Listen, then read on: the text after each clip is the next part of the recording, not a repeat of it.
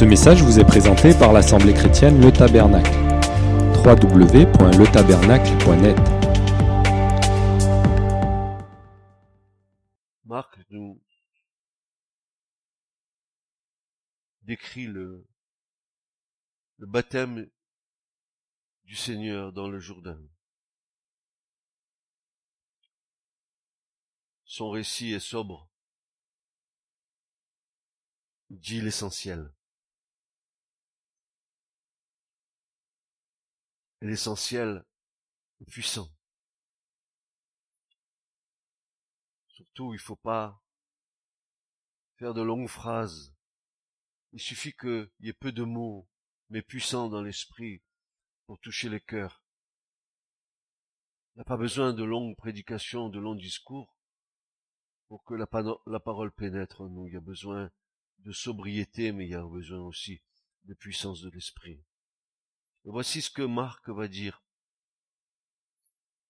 À partir du verset 9, il arriva en ces jours-là que Jésus vint de Nazareth de Galilée et il fut baptisé par Jean au Jourdain. Verset 10. Et s'éloignant aussitôt de l'eau, il monta et vit les cieux se fendre et l'esprit comme une colombe descendre sur lui. Il eut une voix qui venait des cieux. Tu es mon fils. En toi, mon plaisir, mon affection, dira le mot. Peu de mots pour décrire cela. Et pourtant, une telle scène, rare dans l'écriture. Nous voyons la présence du Père, la présence du Fils et la présence du Saint-Esprit. Scène rare.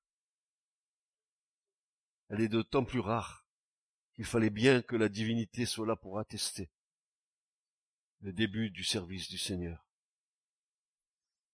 Quand il est dit que Jean vit les cieux se fendre, le verbe qui est là a une signification bien précise. Pas seulement que le ciel se fende, mais surtout que le ciel s'ouvre, que le ciel se déchire de la même manière que quand Jésus a rendu l'esprit à son Père, le voile du lieu très saint s'est déchiré, s'est fendu du haut vers le bas, ouvrant une voie nouvelle.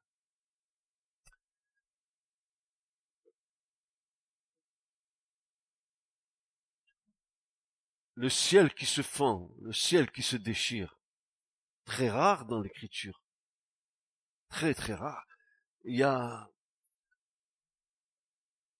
un prophète qui a crié vers Dieu, nous le verrons tout à l'heure, qui a dit ceci, ah, si tu déchirais les cieux. C'était le cri du prophète. Si tu nous montrais ton ciel de gloire. Ah, si tu descendais vers nous. 600 ans avant le Christ, le prophète disait ces choses. Quand nous voyons la scène, quand nous observons la scène, très sobre en mots, mais des mots puissants, des mots euh, qui montrent que l'approbation, la divinité dans, dans cet acte que Christ va faire. Et nous savons très bien, vous et moi, que Christ n'avait pas besoin d'un baptême de repentance, tel que Jean le donnait, puisque Jean se serait trompé quand il aurait dit Voici l'agneau de Dieu qui ôte le péché du monde. Il ne pouvait pas donner un baptême à Christ qui soit un baptême de repentance, puisque lui-même a qu'il était l'agneau qui ôte le péché du monde. Donc Jésus devait être sans péché. Alors pourquoi Jean va-t-il le baptiser? De son baptême de repentance? Jésus n'en avait pas besoin.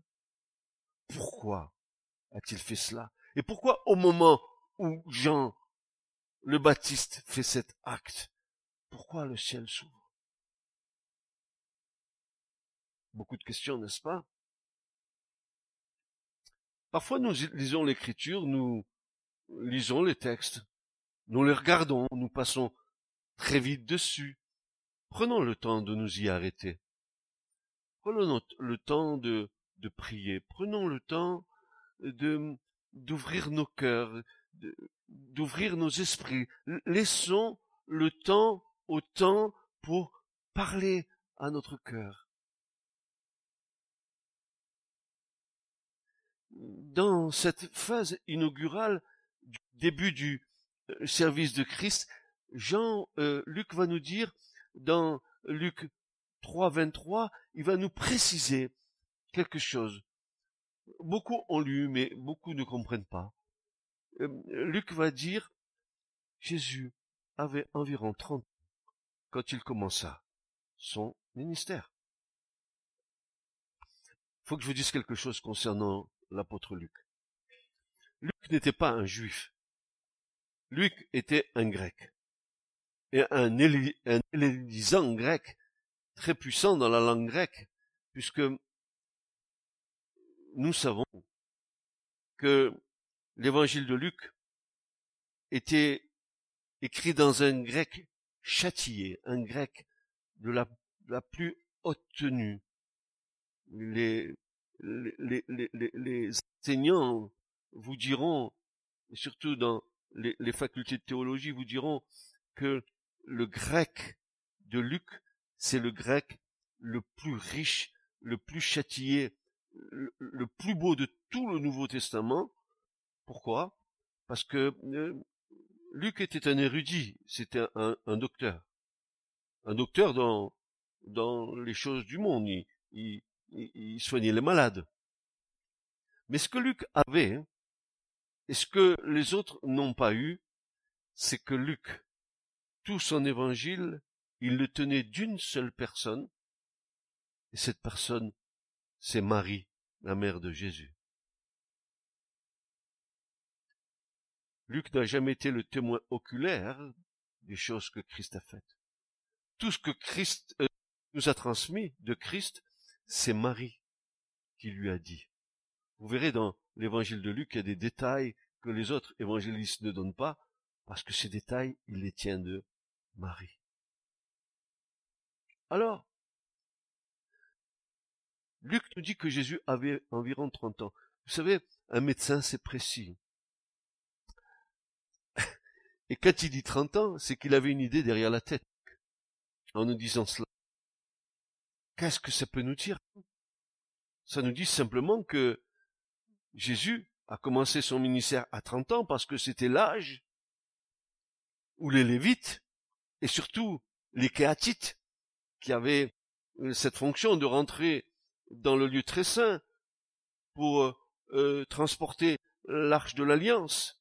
Il nous est dit que dans l'écriture que les Kéatites entraient dans leur service de 30 ans jusqu'à 50 ans. Et là, nous voyons Jésus accomplir la loi dans les moindres détails. Quand on dit qu'il a commencé son ministère à 30 ans, c'est qu'il était en train de réaliser ce que la loi disait. que les Kéatites c'est à partir de l'âge de 30 ans, 50 ans. Et c'est ce qui s'est passé. Luc dit, Jésus avait environ 30 ans quand il commença son ministère. Et il y a la présence de la divinité mettant en place l'œuvre de Dieu au travers du Christ, lequel était agréé du Père. Approbation du Père vis-à-vis de son Fils unique, en qui il trouvait toute l'obéissance, tout l'amour qui l'animait. C'est pour ça que le Père va dire, celui-ci est mon Fils bien-aimé, en qui j'ai mis toute mon affection, tout mon amour. Oh, mon frère, ma sœur, comme j'aimerais, je désirais entendre le Seigneur me dire qu'il a mis toute son affection en moi, tout son amour en moi. Combien j'aimerais que mon cœur soit bouleversé par l'amour de Dieu, de me sentir aimé de Dieu.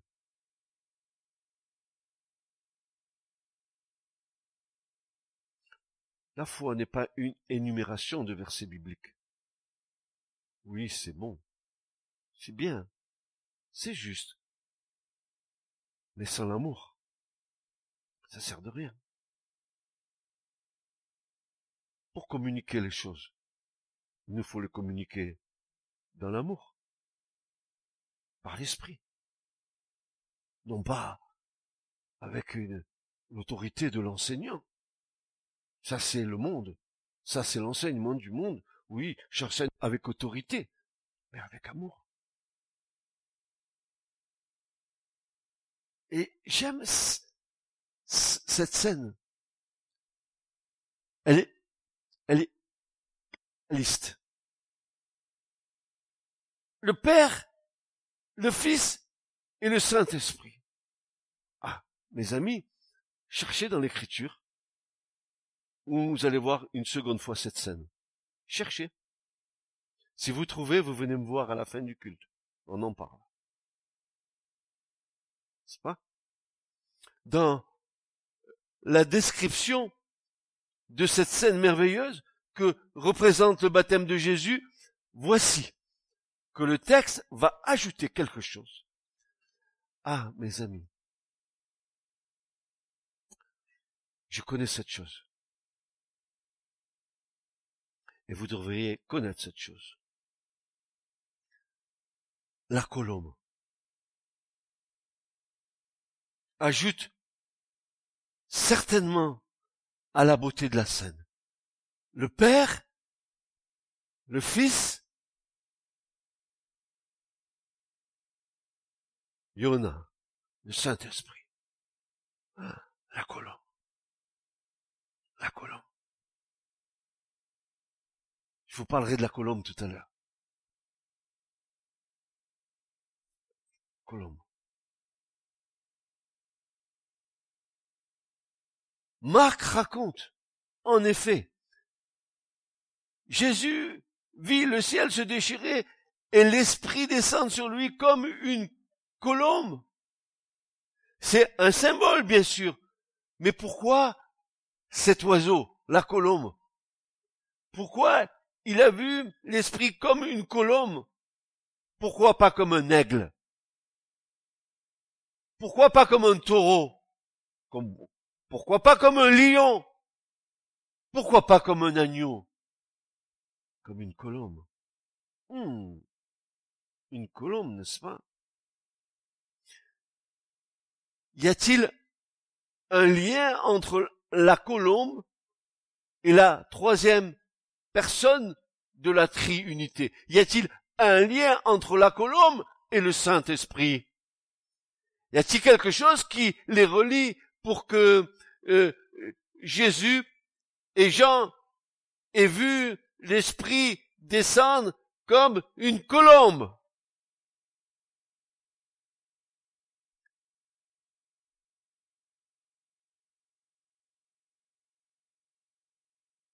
Alors, certains, n'est-ce pas? Certains pensent que la colombe qui descend sur le Christ évoque ici une nouvelle création. Certains ont vu une allusion au livre de la Genèse et l'esprit qui planait sur les eaux.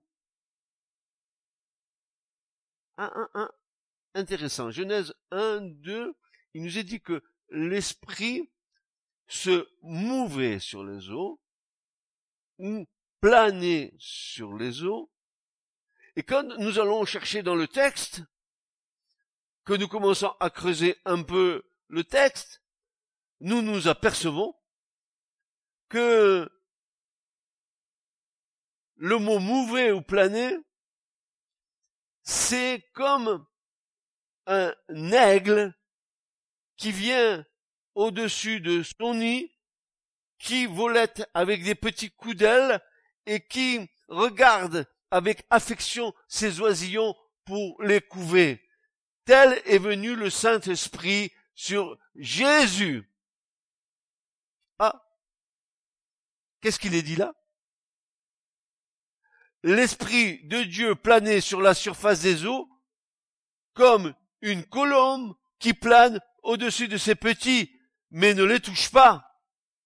Le verbe hébreu raraf nous indique que l'Esprit de Dieu planait, étant, porté sur la surface des eaux, comme l'aigle plane, voltigeant doucement au-dessus de ses petits. Et là, nous avons une image qui nous montre, n'est-ce pas, dans l'écriture, comment que ça s'est passé. Et si vous regardez avec moi le passage de Deutéronome de verset 11, vous allez voir ce que euh, Moïse va dire dans le Deutéronome au chapitre 32 et verset 11. Voilà ce qu'il est dit. Comme l'aigle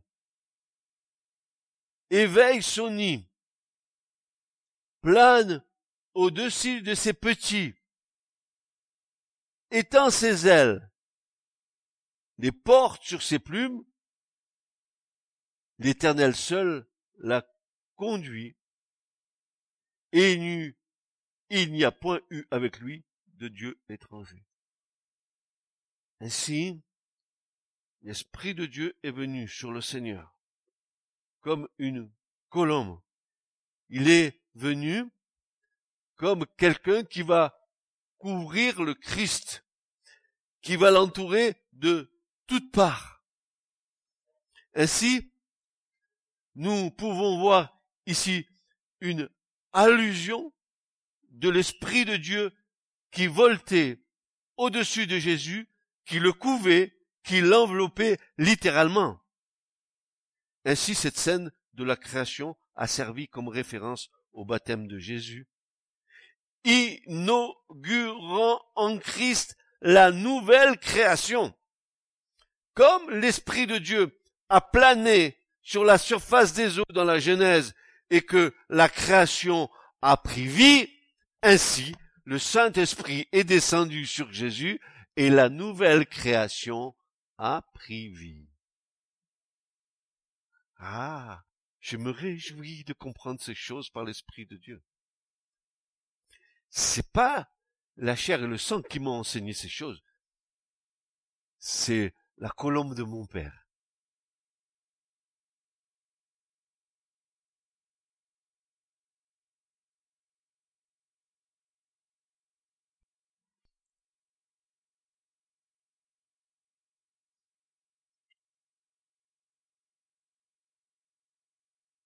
Et si tu es une nouvelle création,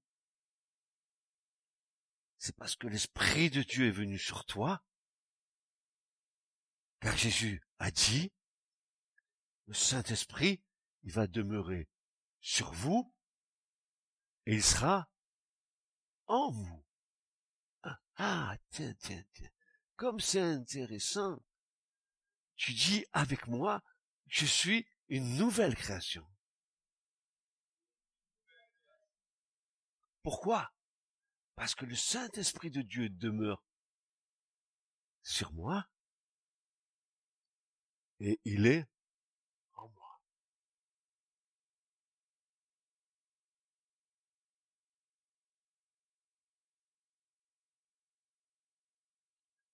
Le Saint-Esprit descendant, c'est Dieu descendant des cieux. Et là se réalise la prophétie d'Isaïe 64, versets 1 à 2, où il est dit, Ah, si tu fendais, si tu déchirais, si tu ouvrais les cieux, si tu voulais descendre et que devant toi les montagnes se fondissent, descendent comme le feu brûle les broussailles, comme le feu fait bouillonner l'eau, pour faire connaître ton nom à tes ennemis, en sorte que les nations tremblent devant toi. Cette prophétie va se réaliser littéralement, mais pour que Dieu descende et pour que euh, le ciel s'ouvre, il est d'une nécessité absolue que la terre fasse silence.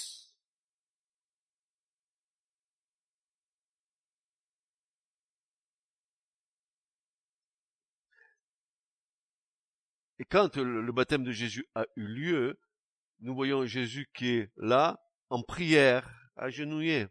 Il ne parle pas. Jean-Baptiste, lui, il est complètement étonné de ce qu'il voit. Il est bouche muet. Le Père peut venir. Tu ne peux entendre la voix de Dieu que dans le silence de ta vie. Tu ne peux entendre la voix de Dieu que dans le silence de ta vie et non pas dans le brouhaha de ta vie.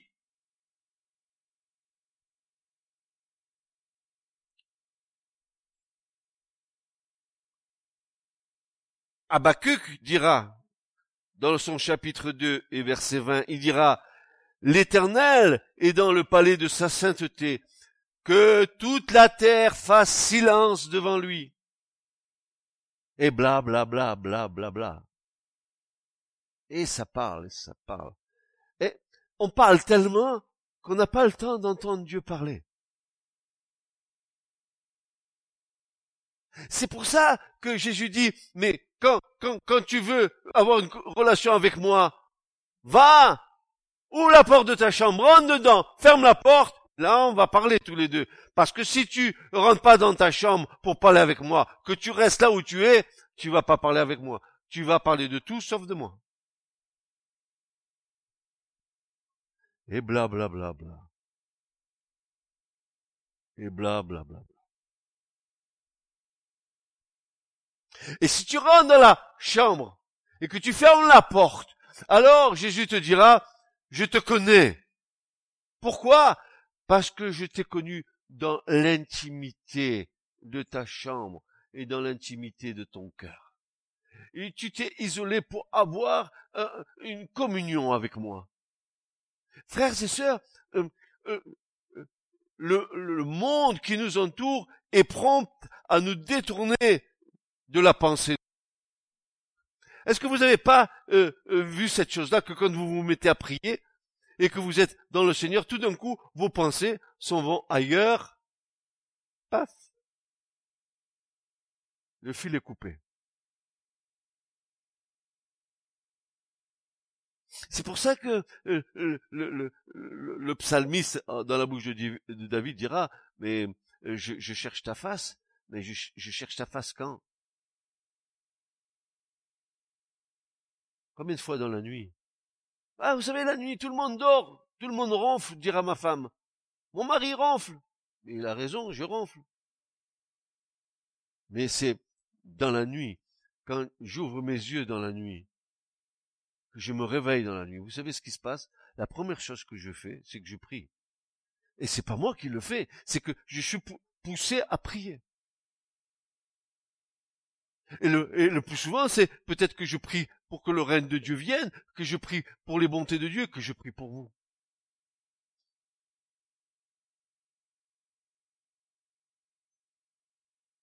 Que toute chair fasse silence devant l'Éternel, car il s'est réveillé de sa demeure sainte. Zacharie 2.13.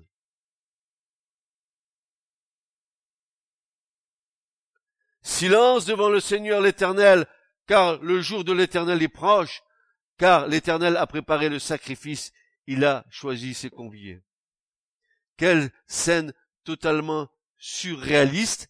Dieu descend sur la terre qui fait silence, Jésus est en prière, Baptiste est dans la surprise totale, le Père parle, la terre se tait, le Saint-Esprit se manifeste, attestant l'unité de Dieu, un silence absolu qui était nécessaire pour attester l'amour du Père pour son Fils, cela devait être entendu. Et pour entendre la voix de Dieu, il faut faire silence. Ainsi, il y eut un grand silence dans cette scène, afin que Dieu puisse parler et que ce soit entendu. Et vous avez vu ce que le Père dit? Celui-ci est mon Fils bien-aimé. Celui-ci, c'est celui qui est sorti de mon sein et qui est venu dans le monde. C'est celui qui est venu accomplir toute ma volonté. Celui qui n'a pas dévié. Celui qui a été dans une obéissance parfaite et qui a révélé le royaume de Dieu dans la plénitude de l'amour du Père. Oui. Que la terre fasse silence. L'Éternel parle. Que ta vie fasse silence. Car Dieu parle.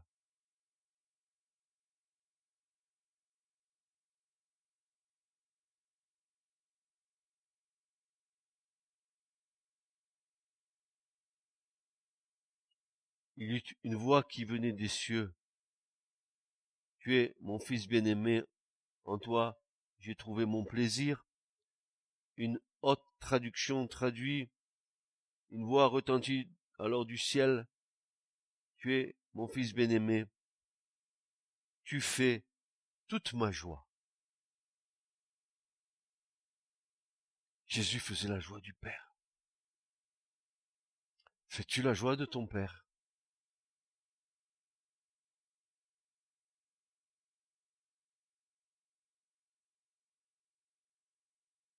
mais en rappelant que le Saint-Esprit était comme une colombe. Les évangélistes montrent que l'Esprit Saint ne s'identifie pas à une colombe.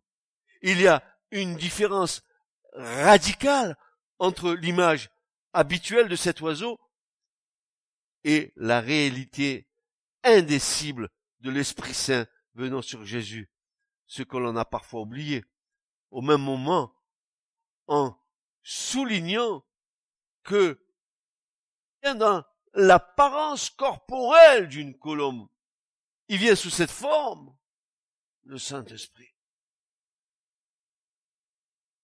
Luc insisterait sur le caractère concret, tangible de l'expérience de l'Esprit Saint. Un autre lien a été fait en dehors d'une nouvelle création qui débute en Christ par le moyen de la colombe. Un autre lien a été fait avec la colombe du déluge qui marque la fin de l'inondation punitive, le déluge, et le début d'une ère nouvelle. Dieu a rasé pour créer quelque chose de nouveau. Dieu veut raser en toi tout ce qui est de l'ancienne nature pour créer quelque chose de nouveau.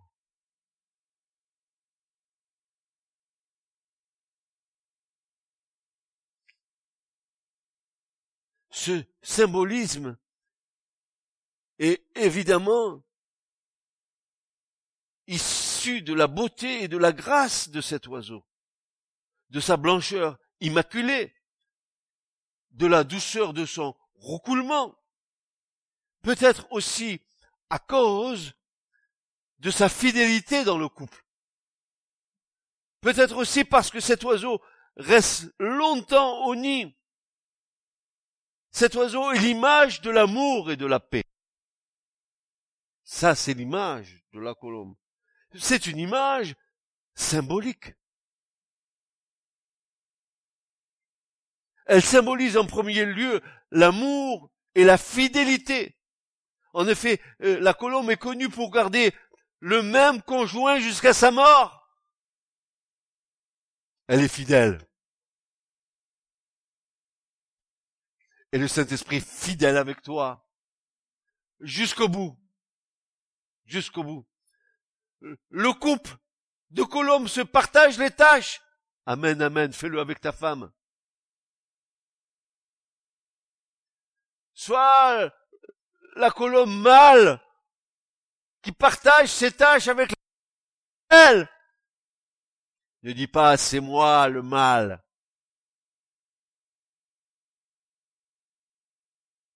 Dis je suis le mâle femelle. Et que la femelle dise je suis la femelle mâle. Il n'y a pas dans le couple de femelles de colombe mâle macho. Ça n'existe pas.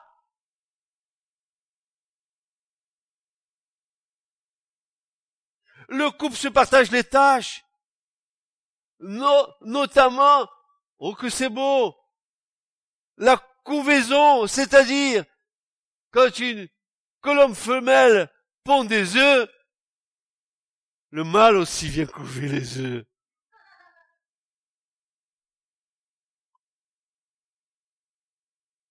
Ils se partagent la tâche.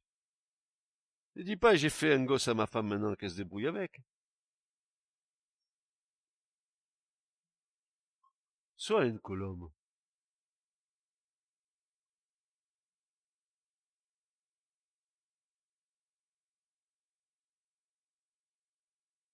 Le couple se partage les tâches, notamment la couvaison, en, en occupant le nid l'un après l'autre on retrouve cette notion dans la fameuse expression couple de tourtereaux. Couple de tourtereaux. La colombe est fidèle jusqu'à la fin. Le Saint-Esprit, a dit Jésus, il demeurera éternellement avec vous. Si, viens en toi. Attention, tu vas voir la colombe. Attention la colombe. Attention la colombe. Tu vas voir la colombe. Alors pour avoir eu moi-même des colombes dans ma maison, j'avais deux colombes magnifiques. Une s'appelait Pierrotte et l'autre s'appelait Coco. Elles étaient toutes les deux blanches dans ma maison. Et ma dernière fille qui a quarante et quelques années, euh, je sais pas trop combien elle a maintenant, 72, elle a 45 ans, elle, vous dira, elle vous dira ce qu'étaient ces colombes et ce que moi j'ai vu des colombes. Et ça me parle aujourd'hui. Oui. Pour avoir eu des colombes, j'ai pu apprécier et observer ces oiseaux, leur fidélité, leur affection à l'égard de leur maître. Moi, je faisais Coco, Coco, tu viens? Elle venait se poser sur mon épaule. Les deux, hein. Si j'appelais Coco, Pierrot est venu de l'autre côté. J'avais pas besoin de les nommer, elles faisaient toutes, toutes ensemble la même chose. Leur fidélité, leur affection à l'égard de leur maître, ce désir d'être en contact permanent avec eux, leur recherche constante de proximité, leur race et leur beauté, mais aussi leur sensibilité, leur intelligence interprétant les signes que leur transmet leur maître. J'avais qu'à dire quelque chose, la colombe m'avait compris et venait. Dis donc, est-ce que les animaux ne seraient pas plus intelligents que nous?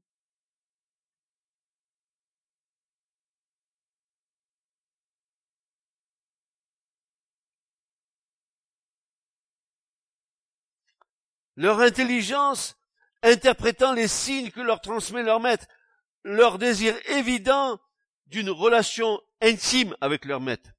Maintenant, autre chose. leur crainte et leur effarouchement au moindre bruit qui voudrait troubler la paix. Elles s'envolent vers un lieu plus paisible.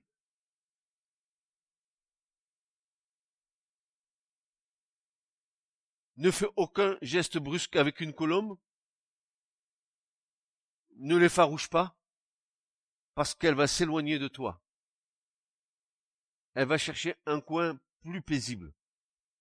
Je vais vous donner un petit témoignage. Une fois, ma maman qui est décédée, par inadvertance, elle avait laissé les portes des colombes ouvertes et les colombes étaient parties. Elles, étaient sorties de, notre maison, elles étaient, parties en face de notre maison dans des grands arbres. Je me rappellerai toujours, il faisait du vent et ces deux colombes étaient parties dans les arbres. Et euh, en bas de chez nous, à peu près comme d'ici, euh, je sais pas moi, euh, euh, euh où, il y a le, truc de sport là, par là. il y avait des arbres. Je suis descendu en, bas des arbres et j'ai commencé. Coco, Pierrotte, venez mes, mes belles, venez, venez mes belles. Vous savez ce qui s'est passé?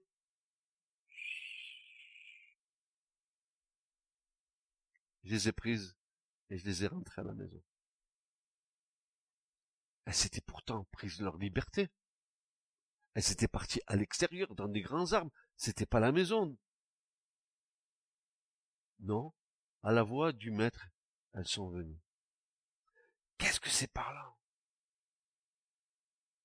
Mais qu'est-ce que c'est parlant Oui, leur crainte et leur effarouchement au moindre bruit qui viendrait tourer la paix, elles s'envolent vers un lieu plus paisible. Et bien sûr, cela nous ramène à l'écriture qui nous dit de ne pas attrister le qui se retire chaque fois que nous troublons l'ordre divin. Hein? nous n'avons pas conscience, nous disons des mots à tort à travers, nous... Attends, c'est une colombe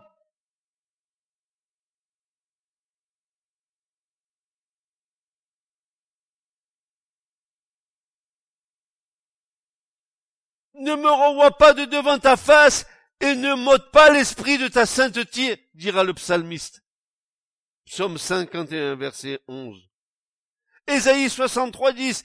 Mais ils se rebellèrent et contristèrent l'esprit de sa sainteté. Et il se changea en ennemi contre eux. Lui-même, il combattit contre eux. Tu veux que le Saint-Esprit combatte contre toi?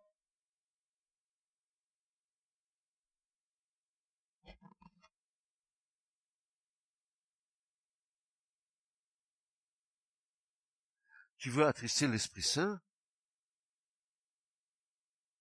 Quand tu, commences dans ta vie à, reprendre un langage du monde dans lequel tu retrouves des mots, qui t'étaient familiers auparavant et que tu commences à les redire, tu crois pas que tu n'attristes pas le Saint-Esprit en toi? Je te renvoie à Éphésiens chapitre 4. Va, va le lire, va le lire, va le lire qu'il se trouve en vous aucune parole déshonnête. Allez lire, allez lire, allez lire. N'attristez pas le Saint-Esprit de Dieu euh, pour lequel vous avez été scellés pour le jour de la rédemption. Qu'il n'y ait aucune créerie, aucune injure au, milieu de vous. Euh, regardez le listing, regardez le listing de Paul. Allez-y, regardez, regardez. Oui, l'Esprit de Dieu, c'est sensible. Oui, l'Esprit de Dieu, c'est comme une colombe. Prends garde à ne pas l'effaroucher. Prends garde à ne pas l'attrister.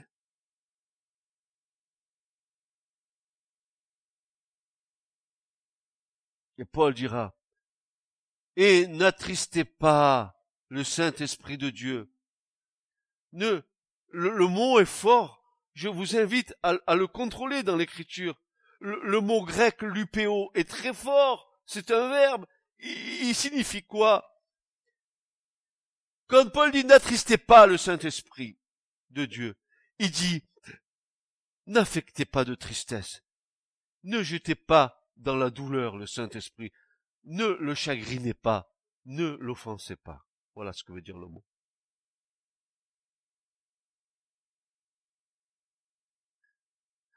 N'attristez pas le Saint-Esprit de Dieu par lequel vous avez été scellés pour le jour de la rédemption.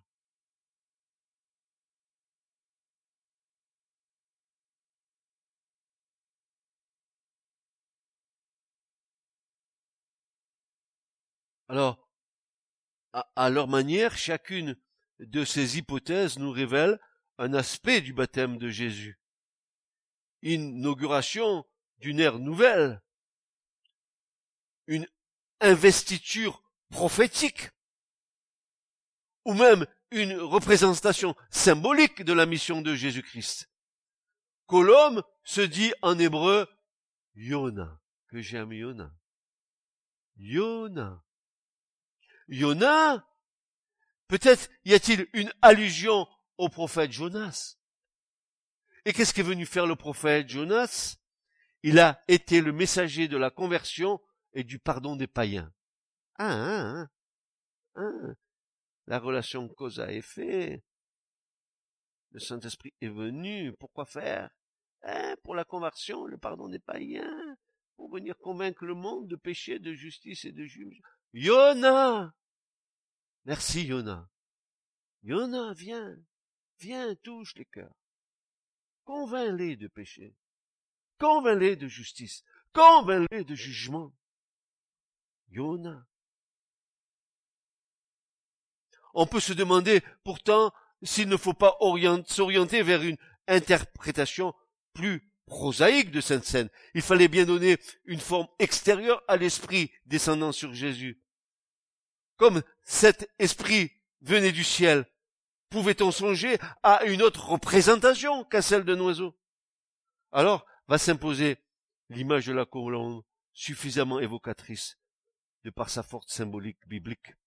Jésus n'a-t-il pas déclaré que le Saint-Esprit demeure avec nous et qu'il sera en nous?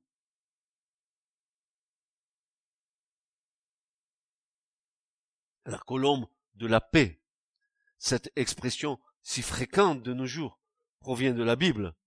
Pour voir la fin du déluge et donc la fin de l'épreuve, Noé envoie une colombe. Il l'envoie pas une fois, il va l'envoyer trois fois. Ça vous parle pas trois fois? Il va l'envoyer trois fois. Il va s'assurer euh, qu'au bout de trois fois, l'œuvre de Dieu a bien été faite. Et c'est ce qui s'est passé à la création. Ils étaient là les trois. Père, Fils, Saint-Esprit. Cela était très beau. Très beau.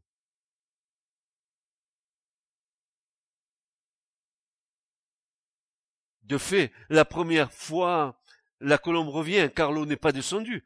La seconde fois, la colombe revient vers Noé sur le soir, et voici qu'elle avait dans le bec un rameau tout frais, d'olivier, d'olivier. Encore, euh, d'olivier, pourquoi pas un rameau de, sol Non, d'olivier. Pourquoi l'olivier? Tout est symbolique, n'est-ce pas? Ainsi, euh, Noé connut que les eaux avaient diminué à la surface de la terre. Il attendit encore sept jours et la, lâcha la colombe qui ne revint plus vers lui. Pour Abraham, qui sacrifie une tourterelle et un pigeonneau sur l'ordre du Seigneur, eh bien, c'est l'espoir de la fécondité. Dieu s'engage dans l'alliance à lui donner une descendance nombreuse. Cela explique qu'au cantique, la communauté, l'église, la bien-aimée soit appelée une colombe. Ah. L'église appelée une colombe ah. J'ai jamais vu moi l'église roucouler encore.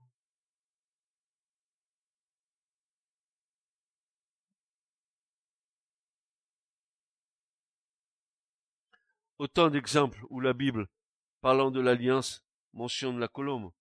Reconnaissons toutefois que dans le baptême de Jésus, la colombe n'est pas reliée à Israël ou à la communauté des disciples, elle figure bien plutôt comme le Saint-Esprit.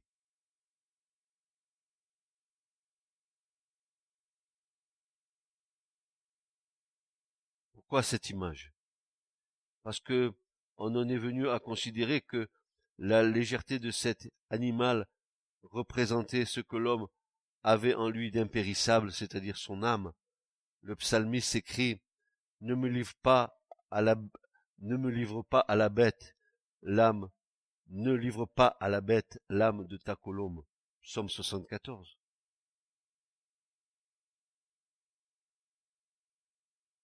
Maintenant, je vais vous poser une question, vous qui marchez depuis tant d'années avec le Seigneur. Comment peut-on affirmer que le Saint-Esprit est une personne? On nous l'a dit. Comment peut-on l'affirmer sans démontrer? Tout en restant alors à ce moment-là dans une hypothèse qui n'est pas confirmée. Comment on peut dire que le Saint-Esprit est une personne? Vous savez qu'il y a certaines religions qui disent que le Saint-Esprit est une puissance, le Saint-Esprit comme ça, mais pas une personne. Comment nous allons-nous prouver ce matin que le Saint-Esprit est une personne? Est-ce que vous avez la solution? La solution est dans l'écriture. Toute écriture est inspirée de Dieu. Utile pour enseigner. Utile pour reprendre. Utile pour corriger. Alors maintenant voyons. Dans le Nouveau Testament, le mot esprit, vous savez de quel genre il est? Il est du genre neutre. Alors, quand je vois ça, je dis Saint-Esprit, c'est un genre neutre en grec, donc c'est ni mâle ni femelle. C'est neutre ça me pose un problème. C'est plus une personne, c'est un neutre. Comment vais-je comprendre que le Saint-Esprit est une personne? Donc à partir de ce constat, il n'y a pas de possibilité d'affirmer catégoriquement que le Saint-Esprit est une personne, puisque la forme est neutre, donc ni féminin, ni masculin. Pourtant Jésus va nous aider à reconnaître que le Saint-Esprit est une personne. Voici ce qu'il déclare. Jean 16, 13 à 14. Un verset clé.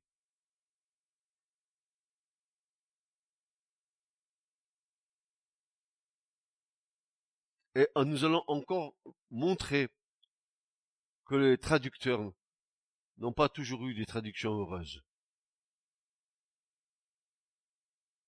Pourtant, je ne veux pas dénier qu'ils soient des érudits en théologie, en langue de l'écriture. Mais je pense que tout grand traducteur et bon traducteur doit être animé de l'Esprit de Dieu pour comprendre les choses de Dieu. Voilà ce que dit Jean 16, versets 13 à 14. Quand le consolateur sera venu, l'Esprit de vérité, il vous conduira dans toute la vérité, car il ne parlera pas de lui-même, mais il dira tout ce qu'il aura entendu. Il vous annoncera les choses à venir. Il me glorifiera, prendra de ce qui est à moi, et vous l'annoncera. Veuillez voir que dans cette traduction, il nous est parlé de consolateur mais ce n'est pas ce que dit le texte original.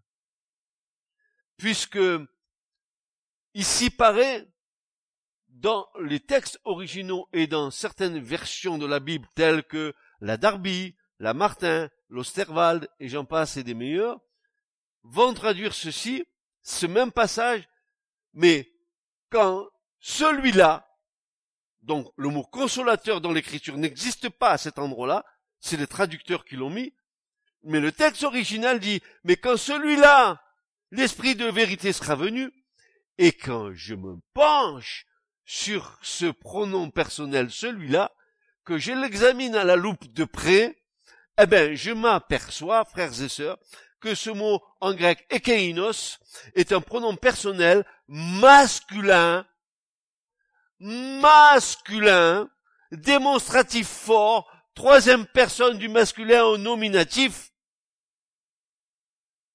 Et même s'il y avait eu le mot consolateur là, il apparaît au genre masculin.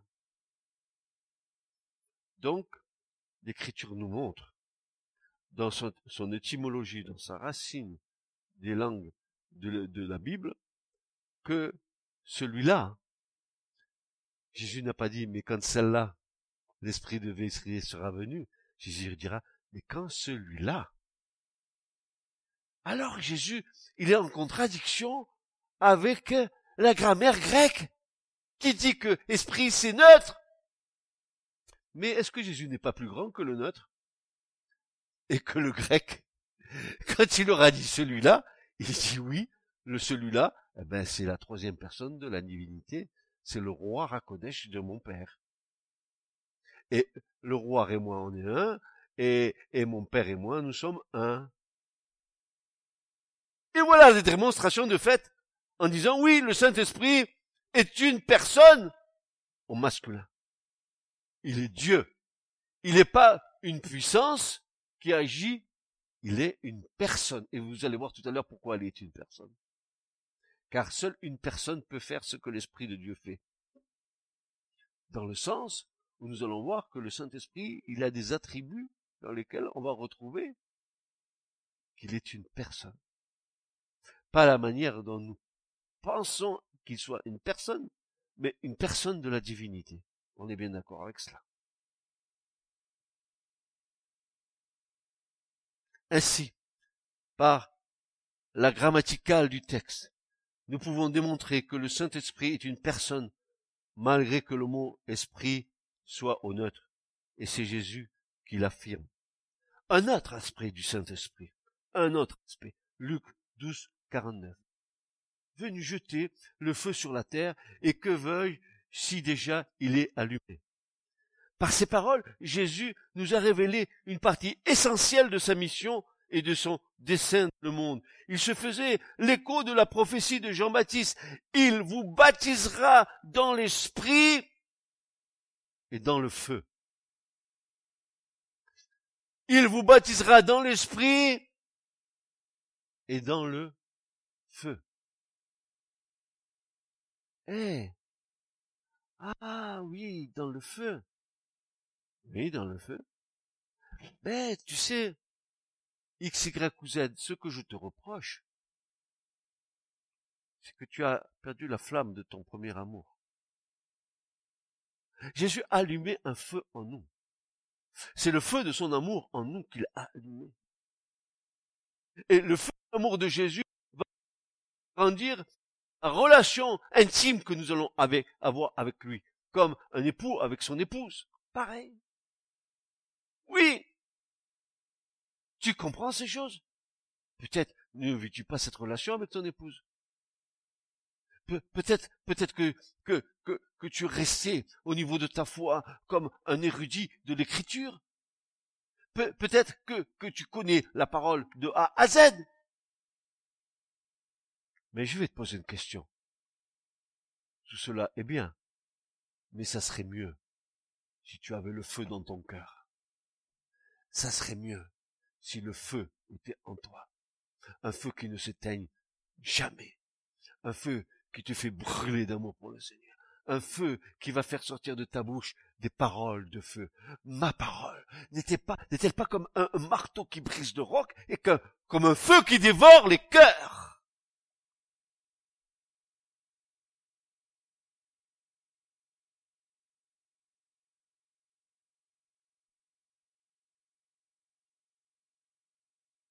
Dès aujourd'hui, tous ceux et celles qui vivent unis à Dieu dans la foi et la repentance sont illuminés par ce feu.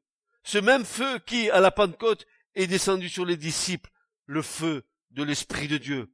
Alors, eux aussi deviennent pour le monde la manifestation du feu de Dieu et de sa lumière, du feu de Dieu tombé le jour de la Pentecôte, a jailli une flamme qui ne s'éteindra jamais.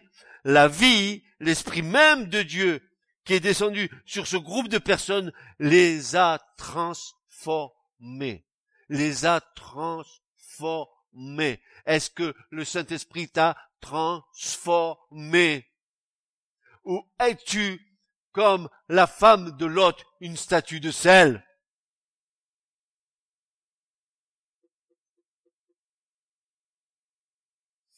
Ce feu qui ne doit jamais s'éteindre, car c'est de notre responsabilité de l'entretenir. Pas, dit Jésus, non, dit Jésus, pas un lumignon qui fume, pas un lumignon qui fume, mais un chandelier qui éclaire.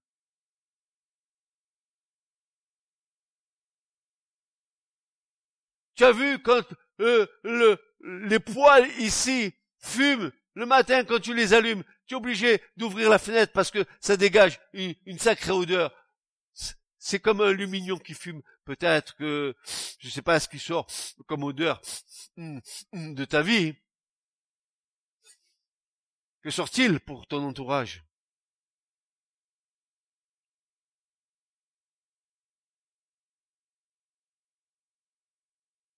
Ô Seigneur, aide-nous à t'aimer davantage, afin que la flamme de ton amour, de ton amour brûle en nous. Oui, la fidèle, la colombe est fidèle dans son amour, qui nous embrase et qui nous fait confesser que l'amour de Christ nous presse. Ce feu qui ne s'éteindra jamais et qui nous est communiqué par ce cher Saint-Esprit, qui peut être traité comme une personne, car nous pouvons en effet, et je vous rappelle ce que nous pouvons faire au Saint-Esprit, nous pouvons lui mentir, nous pouvons le tenter, nous pouvons lui résister, nous pouvons l'attrister, nous pouvons l'outrager, nous pouvons blasphémer contre lui.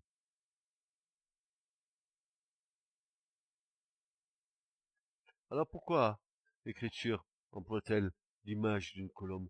Si ces choses-là se manifestent dans notre vie, la colombe va partir. Elle va se retirer de nous.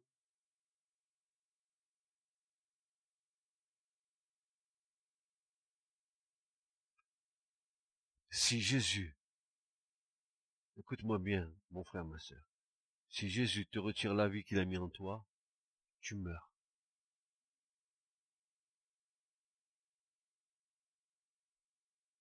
Je dis quelque chose de très sérieux.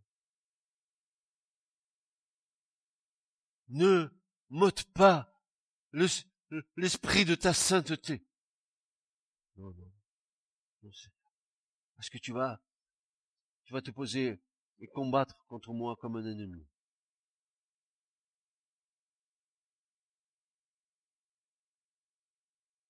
Non, Seigneur.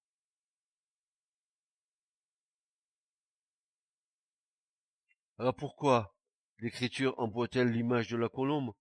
Sans doute pour nous rappeler que le Saint-Esprit se caractérise par la douceur, la tendresse, la pureté. Il ne possède pas seulement la puissance irrésistible, il est aussi un esprit d'amour, de grâce, de consolation et d'innocence. Frères et sœurs, l'espérance de l'homme sans la foi est comme la colombe de l'arche, planant au-dessus de l'abîme sans savoir où se reposer. La colombe doit se reposer sur toi pour que la foi grandisse en toi. Que le don de foi que Dieu nous a imparti permette à la colombe de demeurer sur nous éternellement. Ça, c'est moi qui écris. Oui, vole au-dessus de nous, blanche colombe. Nous ne t'effaroucherons point de nos vies exubérantes. Nous désirons ardemment que tu ne te retires pas de nous, mais que tu nous conduises dans la paix, comme du temps de Noé. Conduis-nous vers la patrie céleste, même si le déluge se déchaîne et subjugue tout, nous sommes sur l'arche de la grâce. Car toi, tu es l'esprit de sainteté. Tu es l'esprit d'intelligence. Tu es l'esprit de conseil. Tu es l'esprit de connaissance. Tu es l'esprit de crainte de l'éternel. Tu es l'esprit de supplication. Tu es l'esprit d'adoration. Tu es l'esprit de vérité. Tu es l'esprit de consolation. Tu es l'esprit de vie. Tu es l'esprit d'adoption. Tu es l'esprit de foi. Tu es l'esprit d'amour. Tu es l'esprit de force. Tu es l'esprit de sagesse. Tu es l'esprit de révélation. Tu es l'esprit de puissance. Tu es l'esprit d'éternité. Tu es l'esprit de grâce. Tu es l'esprit de gloire. Yona, garde-nous et conduis-nous sur le chemin de la vie éternelle. Amène-nous à Christ. Amen. Que Dieu vous bénisse. Ouais.